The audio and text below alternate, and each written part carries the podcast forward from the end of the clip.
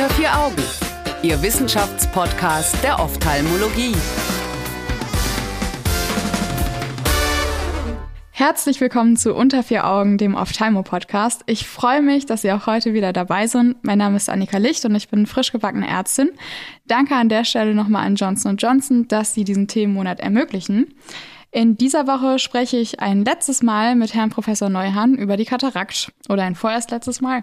Ich habe mich immer gefragt, warum in den Augenheilkundebüchern, die ich kenne, nicht drin steht, was man für Therapien einleiten soll. War jetzt für mich auch nicht so wichtig, weil ich habe ja daran nicht gearbeitet, ich muss das ja nur verstehen. Da gibt's aber in der inneren Medizin zum Beispiel ganz klare Vorgaben. Tatsächlich ist es aber wohl so, dass es bis heute nicht gelungen ist, nach der häufigsten und ja, fast wichtigsten OP in der Augenheilkunde, nämlich der Kataraktoperation, keine Einigung zu finden, welche Therapie man gibt. Stimmt das echt, Herr Professor Neuhan? Ja, für den gegenwärtigen Zeitpunkt. Ich, ich bin ja so alt, dass zu meiner Zeit, wie ich in Ihrem Stadium war, da gab es keine NSAIDs, da gab es keine nicht steroidalen antiinflammatorischen Aha, okay. Medikamente. Das hat sich quasi erst entwickelt, du, du die Uneinigkeit. Cortison und Antibiotikum, das musste auch gar nirgends stehen, weil das war eh so selbstverständlich. Äh, die, die, oder die Überlegung, soll man jetzt Steroid geben? Soll man nur ein nicht steroidales antientzündliches Medikament geben nach der mhm. Kataraktoperation? Und darum geht es ja heute.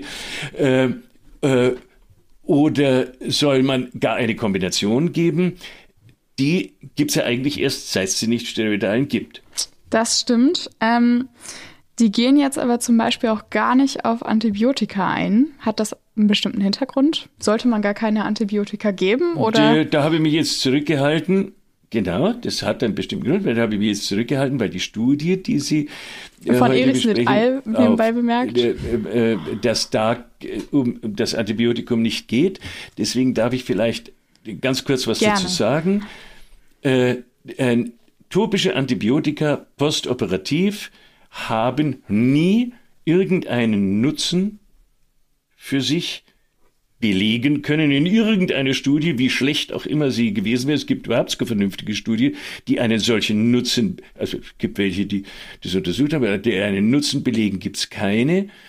Und äh, es gibt natürlich zahlreiche andere Studien, äh, die äh, einen Schaden beweisen, nämlich eine Erhöhung der Resistenzen der äh, äh, epibulbären Flora. Und es Dritte ist, dass der einzige Nutzen, den die antibiotische topische Augentropfengabe nach einer Kataraktoperation mhm, routinemäßig hat, ist, dass wenn der Kadi kommt, wegen einer Endophthalmitis, dann kann er nichts sagen. Der Kadi, der? Der Richter ah, wenn man verklagt oh, wird, weil man eine. Endophthalmitis hat, dann ah, kann okay. keiner sagen, ja, du hast ja kein Antibiotikum gegeben. Und, Und deswegen ist das so weit verbreitet. Nur, ausschließlich, es ist Wahnsinn, ausschließlich okay. die Absicherungs, die, die in der Medizin unglücklicherweise, da kann man jetzt eine lange Vorlesung drüber ja, halten, wie es dazu gekommen nicht, ist, aber, ja. aber, unglücklicherweise mhm. weit verbreitete juristische Absicherungsmentalität ohne jeglichen inhaltlich vernünftigen wie soll ich denn sagen, sachliche Basis. Okay. Okay, das behalten wir in meinem Hinterkopf. Ähm, ich habe es jetzt bewusst also so um gesagt, wie der Bayer sagt. Ja, finde ich gut. Ähm, denn darum geht es ja auch in dem Format. ähm, wir beschäftigen uns also heute mit der relevanten Therapie, nämlich mit der antientzündlichen. Ähm, wie genau, Herr Professor Neuhan, sind Erichsen et al. da jetzt rangegangen? Die haben in dieser Frage äh, so, äh, genügt nicht ein nicht-steroidales, sodass man also die, die äh, Nebenwirkungen von topischen Steroiden vermeiden kann. Genügt ja. das nicht überhaupt als Nachbehandlung? Oder muss man beides geben? Oder äh, genügt es womöglich, weil die Leute ja, weil die alten Leute äh, oft nicht so furchtbar compliant sind, äh, wenn man einfach ein subkonjunktivales Steroiddepot gibt. Sie haben mehrere ne? Gruppen ne? untersucht. Sie haben ja. untersucht nicht steroidares plus Steroid. Mhm. Nur nicht steroidal. Und zwar mhm. ab der Operation. Dann noch einmal das Gleiche, drei Tage vorher schon äh, okay, mit ja. dem Tropfen angefangen. Also NSAIDs vorher und nachher? Mhm. Genau. Und dann haben sie noch eine Gruppe gemacht, wo die äh, Patienten nach der Operation ein subkonjunktivales Dexamethason-Kristalldepot gespritzt gekriegt haben. Also Kombi ähm, Bretni und NSAIDs ähm, einmal so, dann einmal vorher und steroidal. nachher. Genau, eine, nur nicht steroidal. Einmal erst ab der Operation Ja, und einmal schon drei Tage vor der Operation damit angefangen. okay. Und dann einmal das Dexadepot noch. Und einmal Dexa subkonjunktival. Wie genau haben die dann untersucht, ob es eine Reizung gab? Dann haben sie nach drei Tagen, drei, nach drei Tagen, da kann man jetzt lange umeinander argumentieren, äh, äh, ob drei Tage richtig ist oder sieben Tage richtig ist oder sonst Äh, was. finden. Sie es okay? Ähm, Drei Tage danach? Ja, es ist relativ willkürlich, aber äh, das kann man begründen, dass man sich sagt, naja, drei Tage danach, äh, eine Woche oder vier Wochen danach, äh, wenn Mhm. der immer noch entzündet ist, also das, das, äh, dann hat der Operateur was falsch gemacht. Aber ob man Okay, jetzt eine Woche ein danach größeres oder Problem, drei ja. Tage danach oder so macht, äh, da, da kann man sich ewig streiten. Da, da gibt es jetzt kein, so ist richtig und so ist falsch. Drei Tage danach hatte, hat für sich sicher das Argument, wenn, dann ist der Entzündungszustand postoperativ naturgemäß relativ kurz postoperativ am höchsten. Also Und am ersten Tag quasi? Kann man, Ja. das, kann, man das gut, äh, kann man das gut begründen. So, also, also Okay. am dritten Tag haben es dann äh, mit dem Flair-Meter äh, von Kova den, den Tyndall gemessen und dann Mhm. haben es die Zellen gemessen, haben es genau beschrieben, wie sie das gemacht haben, mit einem so und so viel, so, so und so einem Spaltvolumen haben es die Zellen äh, äh, gezählt. Äh, weil denen das subjektiv zu wenig statistisch ähm, Subjektiv gibt es keinen Valide war. vernünftigen Entzündungsparameter. Es ist sehr gut, dass Sie da objektive Entzündungsparameter, die allgemein anerkannt sind, nämlich Eiweißexudation im Kammerwasser und Zellexudation im Kammerwasser. Die beiden Parameter haben Sie im Wesentlichen genommen. Okay. Äh, ähm, das ist sehr vernünftig, weil das sind objektive Entzündungsparameter. Ähm, und dann haben sie festgestellt, äh, der Zusatz eines Steroids macht gegenüber nicht steroidal allein keinen Vorteil. Aha, Nummer okay. eins.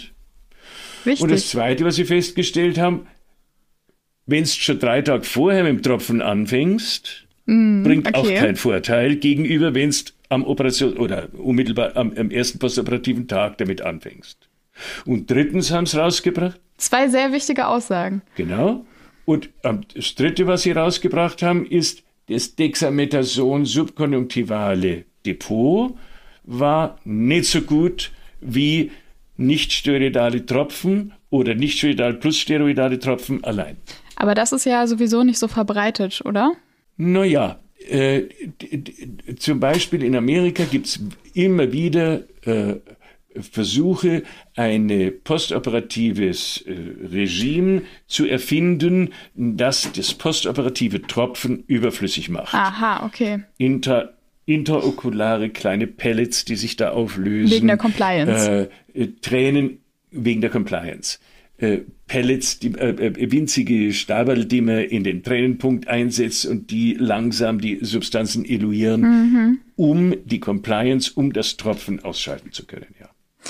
Wäre denn jetzt statt Dexamethason, also wäre das jetzt wahrscheinlich ein Unterschied, ob man statt Dexamethason Triamcinolon nimmt oder glauben Sie das eher weniger? Na. Okay. Also nach, nach, nach einem vernünftigen Ermessen nicht. Ob mit äh, Dexamethason, äh, äh, also die Dosis, die man dann nimmt, bei Dexamethason nimmt man 0,1 Prozent, bei Triam nimmt man 1 Prozent, äh, die, die richtet sich, die Dosen, die man bei sowas nimmt, die richten sich ja nach dem Prednison-Äquivalent der jeweiligen Steroide. okay. Und äh, Dexamethason hat als zehnfache äh, Prednison-Äquivalent und deswegen wird es halt nur 0,1 Prozent genommen, während Prednisolon-Augentropfen das, das, das gute alte Prednisolon-Acetat ist halt dann 1% Ja. und so weiter. Also das, da werden alle alle Steroide werden gewissermaßen in ihrer Dosis nach dem Steroidäquivalent, nach dem Prednison-Äquivalent bemessen. Wenn man die Ergebnisse jetzt so zusammen betrachtet, heißt das dann, dass NSAIDs der neue Standard sind? Das ist eine gute Frage. Also, wenn man so sagt, dann sagt, mei, das ist doch nach drei Tagen ist das, also erstens muss man sagen, nach drei Tagen ist es dasselbe, mhm. und nicht insgesamt. Und die haben auch nicht noch Folgemessungen äh, gemacht am ersten und am siebten Tag und sonst was, sondern nur am dritten. Ja. Das zweite ist, äh, es gibt eine unübersehbare Vielzahl von Studien, die das verglichen haben. Steroide allein, nicht steroidal, Steroid, äh, nicht steroidal allein, nicht steroidal, Steroid kombiniert und so weiter. Ja. Mit unendlich vielen äh, unterschiedlichen Endpoints. Äh, mhm. drei Tag, sieben Tag, vier Wochen, äh, Zystoides Makulaödem, manifestes Zystoides Makulaödem. Äh, okay. das ist sehr vielfältig. Klinisch manifestes, nicht klinisch manifestes, nur angiografisch und, und so weiter meine Güte. Da, Würde ich total den Überblick hab, verlieren. In, ja. in, meinem langen Leben viele solche Studien. Ich habe ja so Literaturübersicht, die ich für meine Leute mache. Ich, das hängt zum Hals raus. Jede Studie ist wieder anders aufgebaut. Du kannst keine mit der anderen vergleichen, mhm. weil sie alle komplett wieder methodisch anders aufgebaut sind. Äh,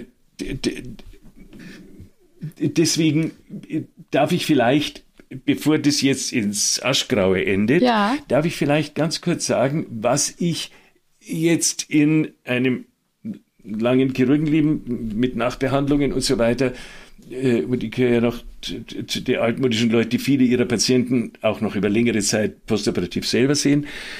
Ähm, was sie verwenden? Ja, sehr gerne. Machen wir Folgendes. Ja. Ich gebe standardmäßig Steroide. Mhm. Das hat gegenüber den Nichtsteroidalen einen wesentlichen Vorteil. Steroide blockieren den Prostaglandin äh, äh, mediierten Weg und den Leukotrien mediierten Weg der postoperativen Entzündung. Ja. Die greifen einfach weiter vorn ein. Genau. Nichtsteroidale blockieren nur den Prostaglandin-mediierten Weg. Der Leukotrien-mediierte äh, Weg sozusagen bleibt offen, weil die erst danach eingreifen. Das ist jetzt einfach einmal pharmakologisch, pathophysiologisch oder so, äh, ist die Steroide blocken die Entzündung noch weiter oben, mhm. noch kompletter. Okay. Zweitens, wenn die Ster äh, und ich gebe die erste Woche hochdosiert und schleiche sie über vier Wochen aus. Ich gebe Prednisolon Acetat. Warum das?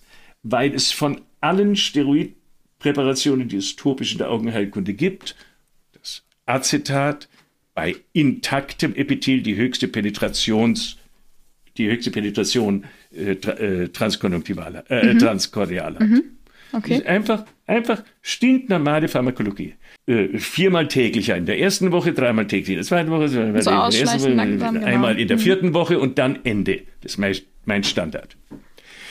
Ich gebe, wenn ich steroidale Nebenwirkungen habe, die ich, äh, die ich nicht haben will oder so, dann ersetze ich es ganz oder teilweise durch nicht-steroidale. Ja. Also zum Beispiel, wenn ihr, wenn ihr steroidale Druckerhöhung kriegt dann ersetze ich es durch Nichtsteroidale, wohl wissend, dass Nichtsteroidale praktisch in, in all diesen Studien antientzündlich jetzt im Wesentlichen gleich gut wirksam sind. Wenn man mich fragt, warum nimmst du dann überhaupt Primärsteroide? Weil wir in Deutschland ein gesetzliches Krankenversicherungssystem haben, das äh, eine äh, wirtschaftliche Verordnungsweise bewirkt und die Nichtsteroidalen bei uns deutlich teurer sind als die Steroide. Ja. Also so einfach ist die Welt. In der Studie sind die ja auch ein bisschen auf diese Druckerhöhung durch steroidale Tropfen eingegangen, was ja irgendwie so ein äh, Common Problem ist quasi, was, weswegen die auch so ein bisschen verrufen sind. Naja, man konnte es ja übertreiben. Und, äh, genau, wir, wir übertreiben das jetzt mal ganz bewusst. Ähm, und in der Studie mhm. selber jetzt konnte man nicht feststellen, dass es danach zu mehr Erhöhung kam, sondern einfach, dass es zu einer tendenziell niedrigeren Verringerung kam. Also es nach jeder Katopé quasi der Druck gesunken ist, aber bei Steroidalen am dritten Tag, wohl bemerkt, äh, nicht so viel wie bei anderen. So, so ist es. Ne? Wir, wir reden vom dritten Tag, also da muss man schon schauen und das verliert sich dann ja alles wieder. Und deswegen sage ich ja, wenn ich, und, und dann geht es in dem Zeitrahmen, von dem wir hier reden, postoperativer mhm. Standardbehandlung, geht es ja um vier Wochen und das mit stark abnehmender äh, Häufigkeit. Da ist dieses Problem gering und wenn es wirklich auftritt, das tritt nur bei sogenannten High Responders äh, auf, dann kann ich nicht steroidale alleine nehmen. Ich fand das jetzt einen total schönen Leitfaden und ich fand das auch total spannend, das mal mit Ihnen durchzugehen. Mir hat das sehr geholfen. Ich hoffe Ihnen auch, liebe ZuhörerInnen. Ähm, denn damit endet der Themenmonat jetzt leider schon wieder. Es hat mir wahnsinnig viel Spaß gemacht, wieder mit Ihnen aufzunehmen, Herr Professor Neuhan. Vielen Dank für Ihre Zeit. Vielen Dank auch, dass Sie dabei waren und danke an Johnson Johnson, dass Sie den Themenmonat ermöglicht haben. Alle Studien finden Sie wie immer auf unserer Homepage unter vieraugen.org. Ab nächster Woche geht es hier mit einem anderen Thema weiter. Wir freuen uns, wenn Sie auch dann wieder dabei sind und wünsche Ihnen bis dahin eine schöne Zeit. Tschüss. Unter vier Augen. Eine Produktion der CareCom GmbH unter der Leitung von Prof. Dr. Alireza Mirshahi und Tobias Kesting.